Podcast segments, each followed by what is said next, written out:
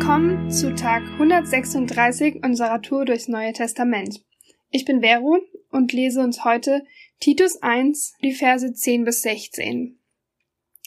Der Brief des Apostel Paulus an Titus zählt neben den beiden Briefen an Timotheus zu den drei sogenannten Pastoralbriefen, in denen hauptsächlich Fragen des christlichen Lebens und der Gemeindeleitung behandelt werden. Der Brief wendet sich an einen Mitarbeiter von Paulus, der in der Gemeinde auf Kreta tätig war. Es gibt viele Schwätzer und Verführer, die sich der Wahrheit nicht unterordnen wollen, besonders unter den bekehrten Juden. Du musst ihnen das Wort verbieten, denn durch ihre verwerflichen Lehren bringen sie ganze Familien vom rechten Weg ab, und das nur in der schändlichen Absicht, sich zu bereichern. Einer von ihren eigenen Landsleuten hat als Prophet über sie gesprochen, als er sagte, die Kreter lügen immer. Sie sind Raubtiere, liegen auf dem faulen Haut und denken nur ans Fressen. Er hat die Wahrheit gesagt. Darum musst du diese Leute hart anfassen, damit ihr Glaube wieder gesund wird. Sie sollen sich nicht mit jüdischen Spekulationen über die Anfänge der Welt beschäftigen und sich nicht von Leuten, die der Wahrheit den Rücken gekehrt haben, vorschreiben lassen, was rein und was unrein ist. Für die, die ein reines Gewissen haben, ist alles rein. Für die dagegen, die durch Schuld befleckt sind und den Glauben aufgegeben haben, ist nichts rein. Ihr ganzes Denken und Fühlen ist beschmutzt. Diese Leute behaupten Gott zu kennen, aber durch ihre Taten beweisen sie das Gegenteil. Sie sind zu verabscheuen, denn sie wollen nicht hören und sind unfähig, irgendetwas Gutes zu tun. Für mich gibt es in dem Text zwei Dinge, die ich sehr wichtig finde.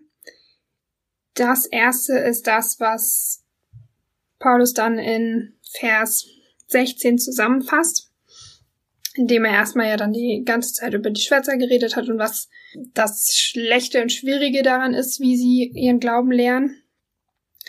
Und dass er das dann sagt, kann man überführen, indem man auf ihre Taten schaut. Also wie ihr Glaube ist und was sie glauben, kann man daran erkennen, was sie wirklich tun und wie sie handeln. Und das finde ich richtig stark und intelligent und auch für mich in meinem Leben einfach ähm, eine wichtige Sache immer wieder. Und auch vielleicht in dem einfach, was ich glaube, was andere mir sagen über Gott ähm, indem ich einfach immer wieder schaue, okay, und, und was tun die und was tue ich von dem, was Jesus mir aufgetragen hat. Jesus hat ja klare Dinge gesagt, klar gesagt, wie wir auf der Erde Menschen dienen können, wie wir Gott dienen können, ähm, wie wir ihm nachfolgen können. Ähm, und da dann einfach zu sagen, okay, und, und was davon tue ich jetzt konkret in meinem Leben? Wo habe ich mich darauf eingelassen? und wo ist das in meinem Glauben, meine Beziehung zu Gott eher eine theoretische Sache? Ähm, wie eng bin ich mit Gott in meiner Beziehung? Wie oft rede ich mit ihm? Wie vertraut bin ich mit ihm? Und dass ich dadurch einfach merke, ob ich und auch ob die Person, die da von Jesus gerade spricht, es wirklich glaubt. Im Endeffekt kann ich es aber nur über mein eigenes Herz sagen. Der andere Punkt war für mich, ähm, eigentlich fand ich es eher schwierig, wie es in der guten Nachricht-Übersetzung, die ich jetzt hier habe, ausgedrückt wird. In Vers 13 ähm, schreibt Paulus, dass man diese Leute, die so Schwätzer sind und falsche Lehren verbreiten, hart anfassen muss. Äh, in der Luther-Übersetzung steht, dass man sie scharf zurechtweisen muss. Das kann ich dann noch mehr verstehen.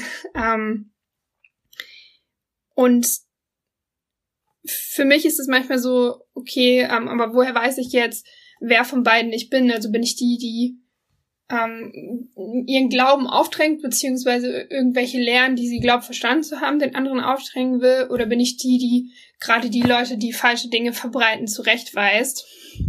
Und ich glaube, dass man es einfach daran erkennt, äh, an dem, was Paulus zuallererst in Vers 10 sagt, ob man sich der Wahrheit, die Jesus in der guten Nachricht verbreitet hat, unterordnet und sagt Gott zuerst und zuerst höre ich auf Gott und ich lasse Gott mein ganzes Herz sehen.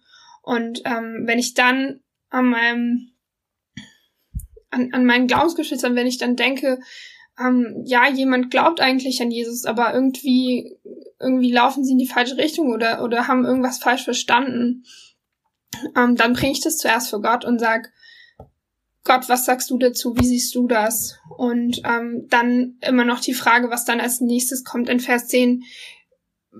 sage ich das jetzt aus meinem eigenen Vorteil heraus? Will ich, dass das mir irgendwas bringt, dass die Person sich vielleicht verändert ähm, oder dass die Person irgendwie anders wird, wie es mir besser gefallen würde? Oder will ich, dass die Person wirklich versteht, wer Jesus ist und wirklich versteht, wie Nachfolge von Jesu funktio Nachfolge Jesu funktioniert und wie Gott ist. Ich denke, jeder und jede von uns wünscht sich einen gesunden Glauben, der stark ist und voller Leidenschaft und Liebe für Gott. Und deshalb bin ich dankbar für solche Worte von Paulus, die manchmal hart wirken, aber dann für mich eine Richtlinie bilden, nach der ich mich selbst hinterfragen kann und meinen Glauben hinterfragen kann.